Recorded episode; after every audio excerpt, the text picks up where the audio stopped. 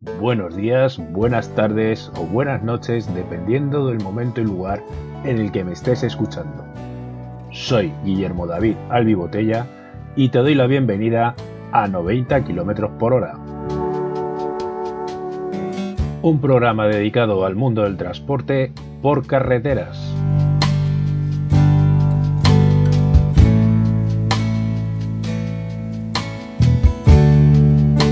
Música ofrecida por audionautics.com.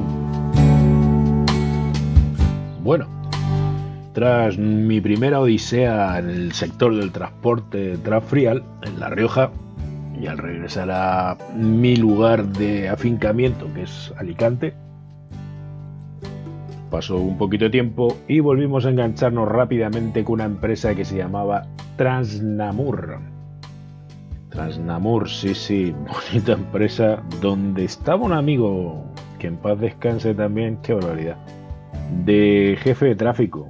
Se llamaba, le decíamos Antoine, también era bilingüe, francés-castellano. Eh, Muy buena persona, mm, me fui con él, pero francamente, pese a estar el de jefe de tráfico, la empresa distaba mucho de ser derecha y legal.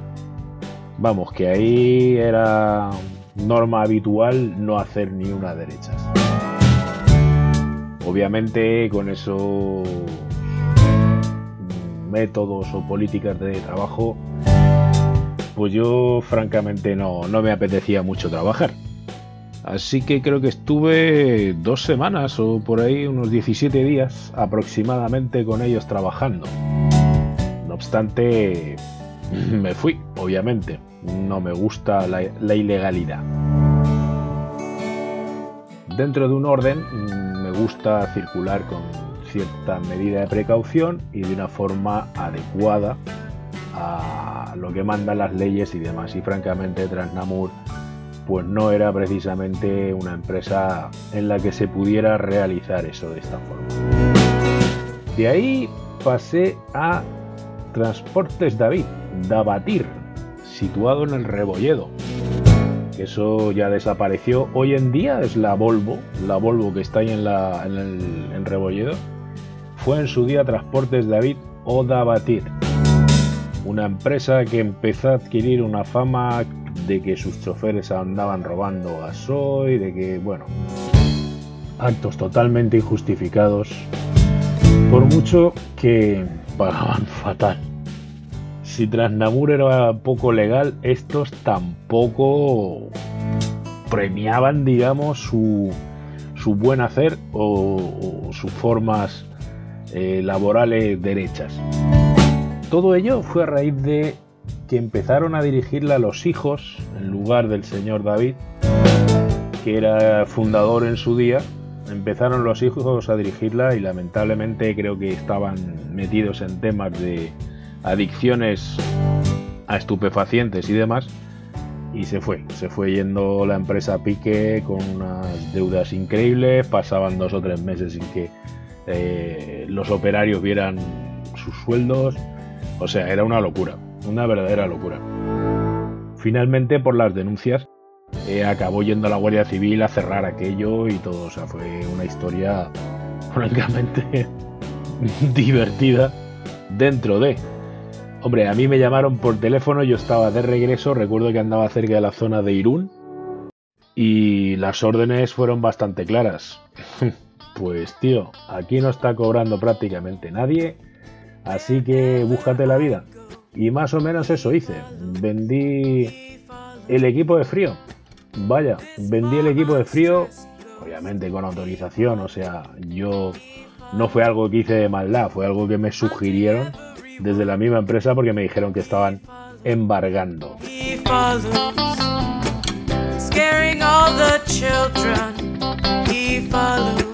Agradecemos este tema y follows a Admiral Bob.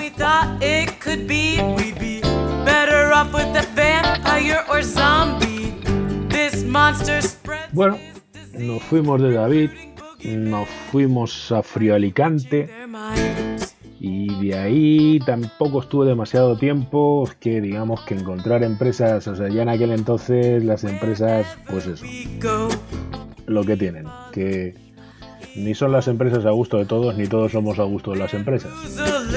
Así que de ahí nos fuimos a Castillo Trans. Castillo Trans es una empresa, en aquel entonces no era demasiado mala. Tenía una mala costumbre y era hacernos descargar a los choferes. Cosa que hasta hoy se sigue haciendo. Y yo pienso que en ningún momento yo firmo un contrato de estibador de muelles. Yo lo que firmo es un contrato de conductor mecánico, esa es mi labor, y no creo que sea nada grato pegarte dos o tres mil kilómetros de carretera, llegar a tu destino y encima tener que descargar el camión cuando estás más cansado que un perro. No sé, me parece que no es la forma más adecuada o correcta de andar por la carretera.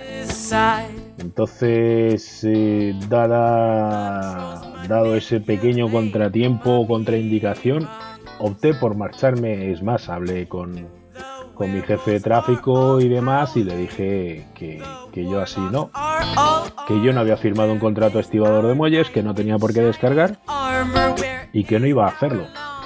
Entonces me dijo que mejor que, que me fuera y eso es lo que hice. Y para bien, la verdad, para bien. El cambio fue espectacular. Me fui a Loditrans, pero Loditrans era, no sé si seguirá siendo, una filial de transportes Exit de Alcoy.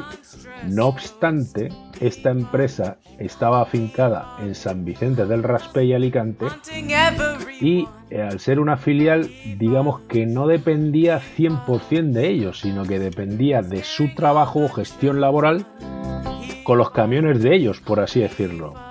O sea, los camiones están rotulados Exit, pero no éramos Exit.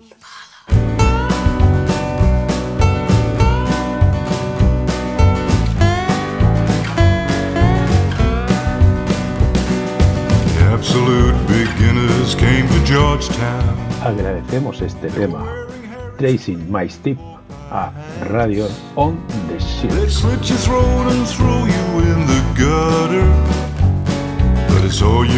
Cuando digo que fue todo un acierto el hacer el cambio de empresa, fue porque ahí conocí al señor Baldó, que era quien se encargaba, digamos, de dirigir la flota que no éramos, no éramos muchos, la verdad creo que no llegábamos ni a los 20 camiones, no sé si éramos 16 o 18 entre frigoríficos y lona. Hacíamos solamente Italia, con los frigoríficos era un poco, era bastante divertido, llevábamos tema de pescado y demás y francamente era eh, bastante descontrolado, pese a que digamos el señor Baldó, que no sé nada de él, imagino que también habrá pasado a mejor vida, lamentablemente. El señor Baldó pues nos protegía muchísimo a los choferes, o sea, nos defendía muchísimo. Y lo demostró, a mí me lo demostró a lo largo del tiempo que estuve trabajando con él, que francamente era una persona muy derecha, conocía muy bien el tema del rubro del transporte, principalmente porque él fue chofer antes que jefe, y nos trataba muy muy bien. Ahí francamente gané dinero, gané prestigio, gané experiencia, fueron todo muchos puntos positivos. señor Baldo era una persona que te llamaba a trabajar, digamos que con dos meses de antelación, a firmar el contrato, o sea, no, a empezar a trabajar, realmente a empezar la campaña, no a firmar el contrato, sino que te llamaba dos meses antes, te decía si ibas a incorporarte con él esa campaña, tú decías que sí, bajabas al búnker, que era un chalet en el que, desde el que él dirigía todo y nos vigilaba y nos tenía todos bajo control en San Vicente. Eh, bajabas allí, firmabas el contrato y él ya empezaba a pagarte. O sea, tú te quedabas en la casa literalmente. Considero que es la forma adecuada, ¿no? si tú quieres que yo trabaje para ti y tú me haces firmar un contrato, porque quieres tener disponibilidad de mi persona, pues yo estoy ya a tu servicio, ya estoy a tu disponibilidad. No es que te pagara lo que te podía, lo que llegábamos a ganar, que francamente era mucho dinero. Estamos hablando de, de encima de los 3.000 euros. Llegábamos a ganar por encima de 3.000 euros mensuales en aquel entonces, que, estamos hablando de hace bastante tiempecito, ¿eh? estamos hablando del año 2001, aproximadamente. Entonces, eh, era mucho dinero. Era mucho dinero, sí. Lo pagabas con tu trabajo, pero se ganaba. Se ganaba y estabas terriblemente compensado. O sea, llegabas con ganas de tirarle las llaves a la cara, pero cuando te ponían las monedas en la otra mano, te quedabas con las llaves deseando volver a salir. Agradecemos este tema de Sissy Bison a Admiral Bob.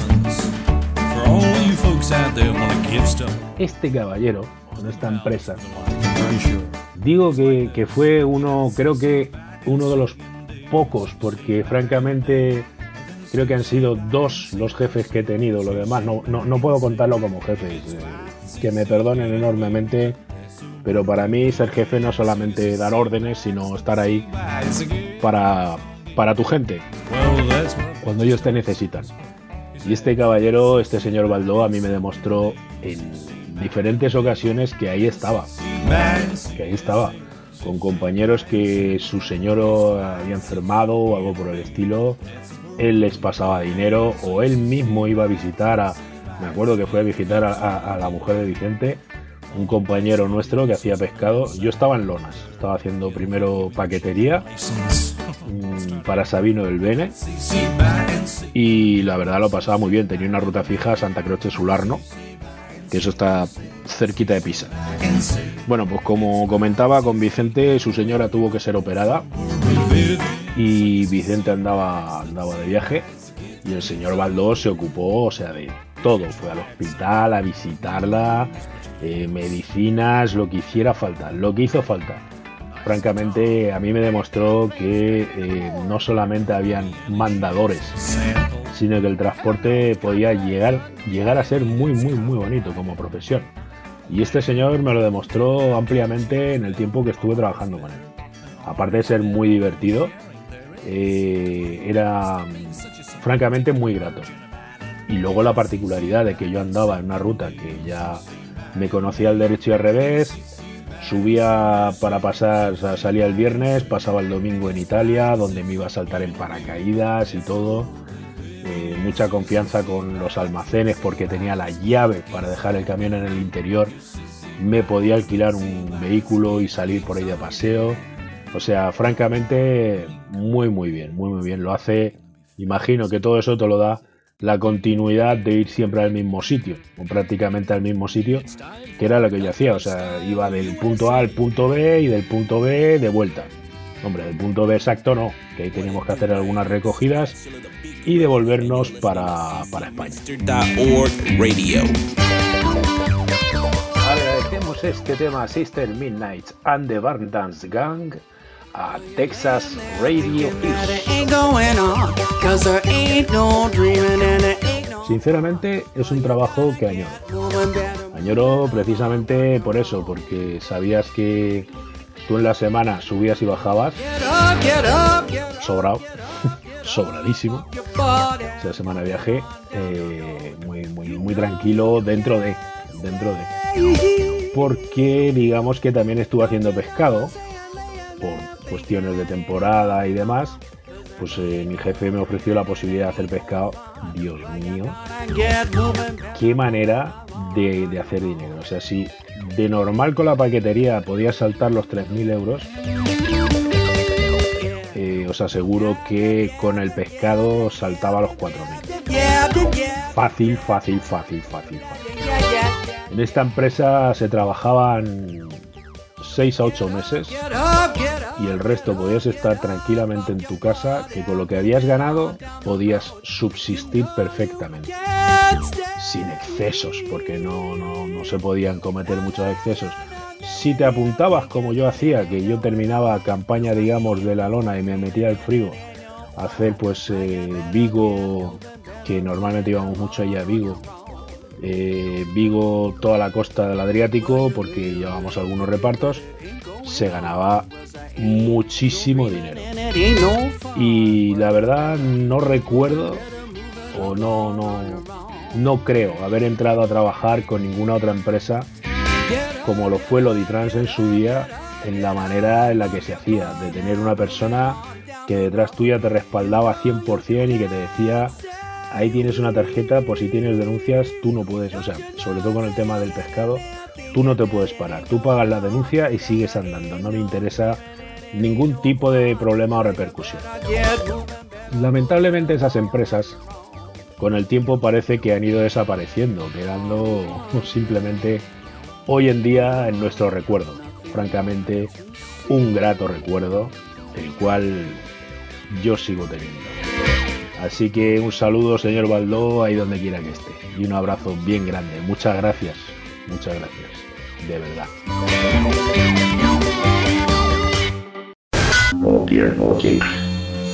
Noticias de actualidad. Smith Cargo Ibérica ha decidido realizar una fuerte apuesta con la apertura de redes sociales, cuyo objetivo es fomentar una relación más directa e inmediata con los clientes, generar una mayor interacción y mostrar todo el contenido de la marca en español, desde esta manera, Smith Cargo Ibérica inicia un largo recorrido que da comienzo con Facebook, LinkedIn y YouTube, y que continuará con la integración de otras plataformas para desembocar en nuevas funcionalidades más digitales. Después de operar bajo el paraguas de Alemania durante muchos años, publicar contenido a través de sus redes sociales, Facebook con 39.638 seguidores, Twitter con 2.090 seguidores, LinkedIn con 15.880 seguidores y YouTube con 4.540 suscriptores y tener consolidada su estrategia de marketing, Smith Cargo Ibérica pone en marcha LinkedIn, Facebook y el canal de YouTube, siguiendo la estrategia del grupo de acercar la marca a los clientes de manera local. Los usuarios podrán disfrutar de todo el contenido en español a través de distintos formatos. Además, Smith Cargo ha estrenado la nueva página web, bajo el mismo dominio www.cargobull.es se ofrece de forma clara la información para que los usuarios puedan realizar consultas de manera más sencilla. Para ello, se han adaptado todas las páginas teniendo en cuenta la navegación de los usuarios para obtener una experiencia de uso más sencilla. Cada una de las categorías y páginas ha sido organizada y reestructurada tanto técnicamente como en materia de contenido y ofrece, de forma rápida y sencilla, una visualización de los productos y servicios. Dentro del plan de transformación digital, Smith Cargo Bull Ibérica seguirá ampliando nuevos canales de comunicación, abriendo no solo nuevas cuentas en redes sociales, sino que también se contemplan otras plataformas, teniendo en cuenta la situación y necesidad de cada uno de sus clientes. The LP players are all gone, and uh, the time is in 30 seconds, 11:15. Remember tomorrow night, Moon Mullican, our special guest, at the El Legion Stadium, along with Eddie Kirk, with Tennessee Ernie, with Polly Bergen, the Armstrong twins, Herman the Hermit, all the rest of the barn dance.